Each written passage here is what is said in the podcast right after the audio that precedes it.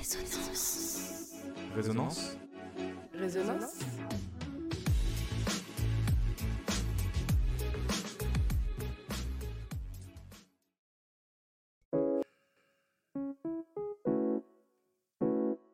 Testostérone.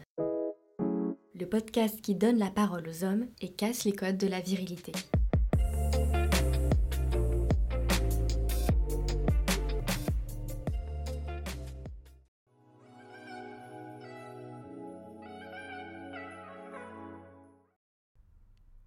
Quand un homme pleure, des tas de mots comme force, fierté, virilité, des châteaux forts avec tours et oriflammes s'effondrent.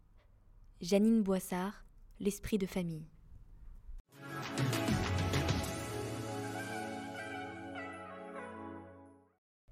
Avoir peur, pleurer, rire, les émotions font partie de nous. Pourtant, certaines ne seraient pas acceptables pour un homme viril. Les larmes sont bannies, la peur interdite et l'amour proscrit. L'homme se doit être fort et surtout insensible. Pour Tristan, Robin et Thibaut, qui assument fièrement leurs émotions dans cet épisode.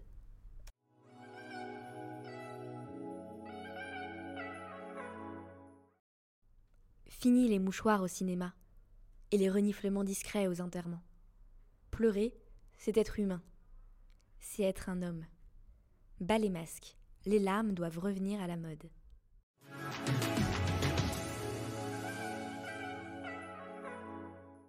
Alors, je m'appelle Tristan Bruck, j'ai 21 ans et je suis actuellement étudiant en première année de master négociateur trilingue en commerce international.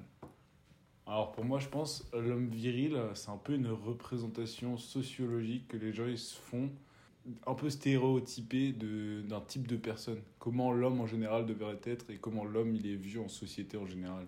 Un musclé, grand, barbu, euh, qui, a, qui a un caractère assez fort. euh, qui a, de la poigne.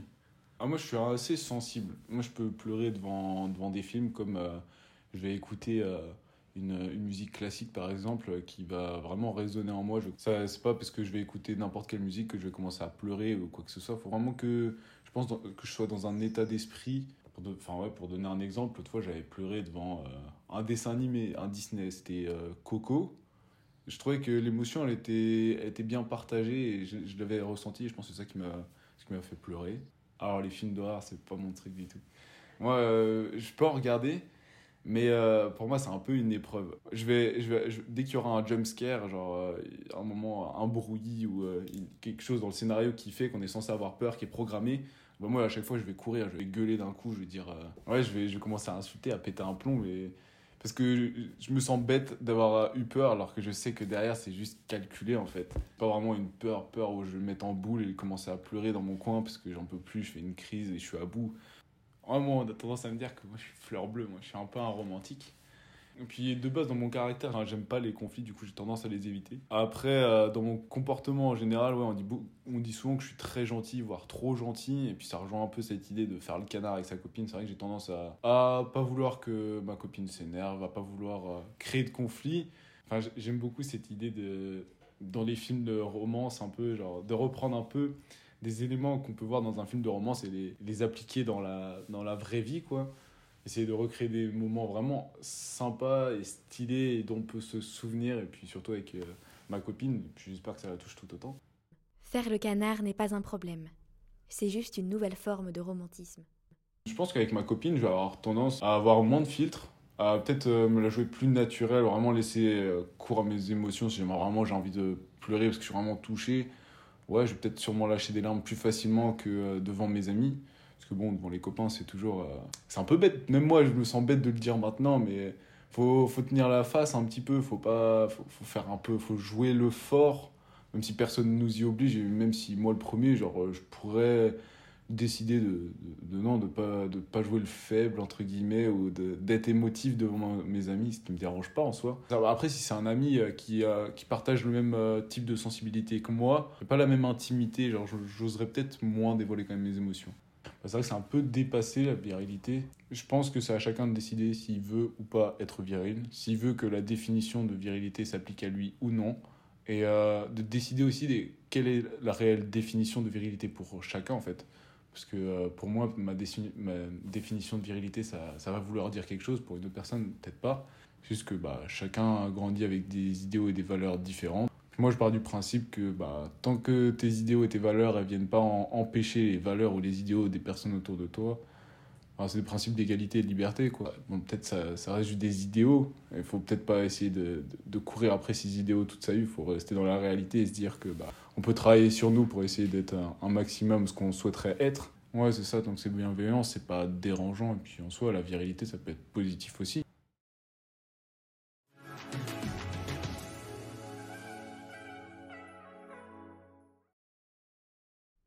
L'amour est partout. Et pourtant, il est rare de voir des hommes démonstratifs. C'est parce que montrer son amour, c'est s'accepter comme une personne sensible, vulnérable. Inacceptable pour les uns, mais vital pour d'autres.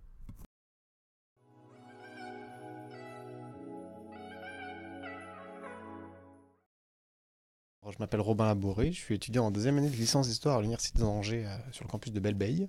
La virilité de ce que je la connais dans notre société, c'est euh, celle qu'on connaît tous, hein, qui est, euh, qui, est, qui est théorisée, qui est écrite dans les livres, etc.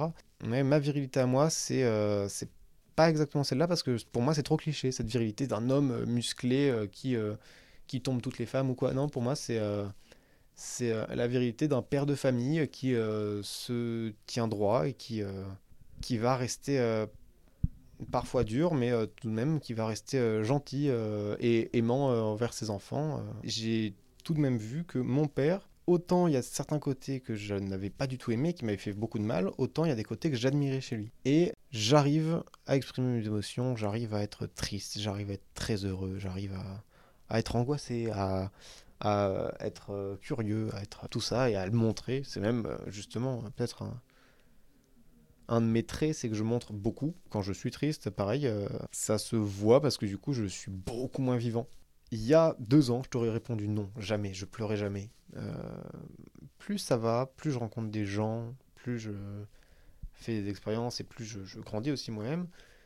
Et plus j'arrive à, me relâcher un petit peu. J'arrive à pleurer un peu. Mais enfin, encore maintenant, je, pleure extrêmement rarement. Ne pas montrer ses larmes, ne pas montrer. Enfin, un truc comme ça qui a été ancré en moi, c'est que quand je pleure, ça ne dure pas. Ça, je peux avoir deux larmes, en 7 secondes, 10 secondes, c'est plié. La fin d'Interstellar, je me mets à pleurer, je sens une grande... C'est horrible Et j'ai un peu les larmes qui coulent, et puis ça se bloque, et puis tout s'arrête, et puis je, suis mes larmes, et puis... Euh, ok. Je pense que j'ai pas envie de montrer mes larmes, en tout cas pas à tout le monde. Non, ouais, non, je ne, je ne veux pas montrer mes larmes. Je peux montrer mes larmes aux gens que j'ai choisis ils vont pas prendre ça mal, enfin ils vont pas essayer de le retourner contre moi. C'est ça, montrer une fragilité, euh, bah, ça veut dire être vulnérable et euh, être vulnérable, ça veut dire qu'on peut t'attaquer. Je peux me montrer vulnérable avec ma copine. Enfin, du coup, mes ex-copines avec elles, je pouvais me montrer vulnérable. Pas tout le temps, mais euh, à certains moments. Je suis un peu heureux, il n'y a pas de souci. ça, je l'assume. quand, par exemple, on veut regarder un film d'horreur ou quoi, moi, j'assume très clairement. Ah non, moi, ça me fait peur. Moi, ça on regarde pas, ou bien si jamais on regarde, moi je regarde les 10 premières minutes, parce que c'est marrant, parce que la famille est heureuse, et après je m'en vais quand il commence à avoir la tronçonneuse, quoi. Un de mes très bons amis, justement, me dit euh, Ah putain, non, il va encore nous trouver quelqu'un, il va, il va refaire les canards. Pardon, moi je suis un canard oui, complètement, oui, en fait. Je me suis rendu compte quand il a dit, en fait, c'est Oui, évidemment, je suis un grand canard. Justement, moi, j'ai pas de vraie définition de canard, donc ça m'a fait marrer parce que j'ai dit oui, mais. Euh, non, non, mais euh, je suis du style à, à, vouloir, et c'est ce que je fais en fait, hein, à vouloir tout donner, tout faire pour la personne que j'aime. Mais on ne se montre pas vulnérable devant tout le monde. Seules des personnes de confiance peuvent écouter nos épanchements. Non, non, euh, à mes copines, enfin à mes ex, du coup, mais pas trop. Pas trop. À mes amis, par contre, je leur dis, euh, genre, euh, je, je, les inonde de, Enfin, si je pouvais les inonder d'amour, je le ferais. Mais euh, non, dire je t'aime, ça passe. C'est pas ultra viril, faut pas le dire devant tout le monde. Je lui montre mon amour parce que je sais que c'est une personne de confiance. Mes amis, je leur dis pas les mêmes je... mes, mes vrais amis, je leur dis pas les mêmes je t'aime qu'à des, des, des, gens que j'aime bien parce que j'adore leur sourire. je dis oh, je t'aime bien. La virilité en elle-même, ne se donne pas à la naissance, je pense. Euh, nos comportements, la timidité, euh, le fait d'être très social, le machin, tout ça. Ça, oui, ça peut peut-être se faire dans les gènes de fonctionnement du cerveau, tout ça. Et c'est ces actes-là qui, s'ils correspondent à nos, euh, notre de virilité, peuvent nous définir plus tard comme viril. Mais notre définition de la virilité qu'on a dans notre tête, elle vient à 100%, enfin selon moi, d'une construction mentale. Construction mentale qui vient euh, de notre éducation, des parents, de euh, ce qu'on consomme comme, euh, divertissement, de nos amis, de plein de choses.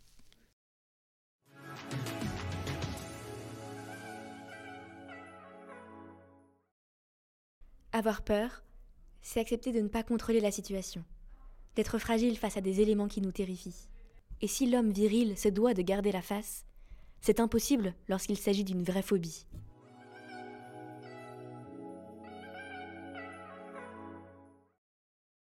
Thibaut, 22 ans, étudiant en licence professionnelle en agronomie à Dijon. Vérité pour moi, euh, c'est dans les films, euh, c'est les super-héros, c'est le super papa, c'est euh, le poil, bêtement, mais c'est le poil, c'est la moustache, le poil sur le torse.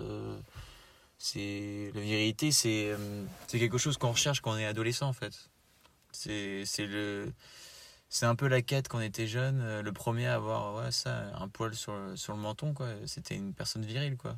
C'était aussi le timbre de voix. Pour moi, du moins, la vérité, c'est c'est l'étape de la puberté, quoi c'est après la puberté. C'est tout ce qu'on peut mettre en avant euh, dans les publicités aussi. C'est la puissance en fait. Moi, la vérité maintenant euh, n'est plus du tout la même vérité que ce que j'ai pu avoir ou ce que j'ai pu penser en fait. Je pense que maintenant la vérité est un peu oubliée quoi. Maintenant, c'est plus, c'est peut-être un mot euh, de l'ancien temps pour moi. Je pense. C'est pour ça que du coup maintenant la vérité, je cherche pas du tout à avoir un modèle de vérité quoi. Je pense pas qu'une personne virile ne peut pas exprimer ses sentiments. C'est vrai que c'est moins rentré dans les mœurs à un garçon de de montrer sa sensibilité, mais euh, toute personne est sensible. C'est pas, c'est pas possible qu'une personne ne soit insensible à quoi que ce soit. Moi, sur ce point-là, quoi, j'ai, euh, j'ai toujours plus ou moins du mal à exprimer, mais une fois qu'on est écouté en fait dans sa sensibilité, on peut, on peut très facilement se lâcher et sortir. Euh. Mais je pense que c'est dans les échanges où on, peut se créer une sensibilité. On peut, on peut facilement me toucher. Me faire pleurer, c'est difficile, c'est plus difficile. Par contre, quand on me touche vraiment au plus profond de moi, par exemple, je pense à un film là, Au nom de la terre de Guillaume Canet. Euh, je suis allé le voir au cinéma. Ça parle de comment des problèmes dans l'agriculture.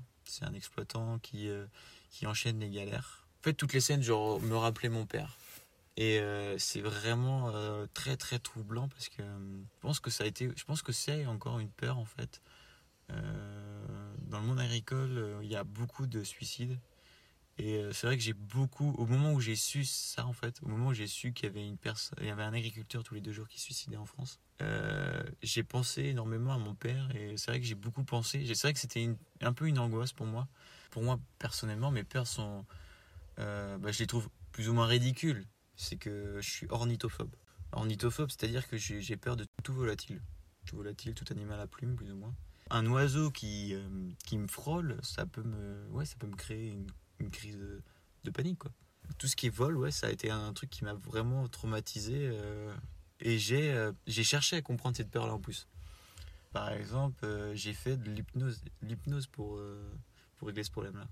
Et finalement, mais du coup, j'en suis ressorti, j'étais pas convaincu. Et du coup, je peux pas travailler sur ma peur dans le sens où j'arrive pas à trouver l'origine. J'ai pas senti un effet différent, à part sur une seconde peur qu'elle avait décelée en moi, qui était euh, une peur de l'échec au niveau des examens, peut-être le stress, quoi. C'était tout, bêtement, tout bêtement le stress. La peur d'être jugé par rapport aux autres aussi, et par les autres. On parle souvent aussi de la mort, parce que je pense que ça peut être une de mes peurs aussi. J'essaie de pas y penser déjà à mes, à mes peurs. Euh, j'ai arrêté de chercher à les résoudre. Je pense que ça fait partie de moi. J'ai peu essayé à les comprendre, mais je pense pas que je peux, les, je peux y remédier. Euh, je peux essayer de les dompter, certaines qui peuvent porter préjudice à ma vie ou à mon développement. Je pense que la peur permet de faire avancer une personne, donc euh, je ne chercherai pas à les, à les oublier. C'est vrai que je pense à d'autres peurs que j'ai euh, qui me permettent d'avancer énormément. La peur d'être, euh, d'être par exemple seul ou la peur de ne de, pas réussir sa vie en fait, et me permet du coup de, découvrir des gens, découvrir un monde en plus dans, dans ce que je fais en fait dans, mes études. Et c'est cette peur-là aussi qui m'a demandé euh, euh, cet effort-là. Je pense qu'une peur construit une personne. Et c'est faux de dire qu'on est, qu'on est fort, qu'on n'a aucune peur. Tout le monde a peur de quelque chose.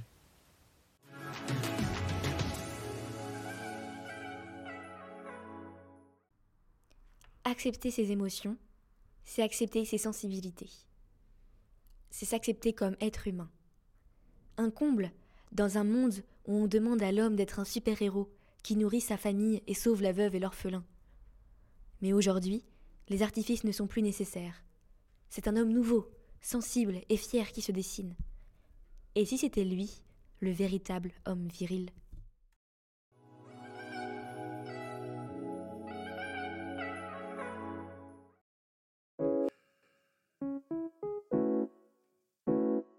Testostérone.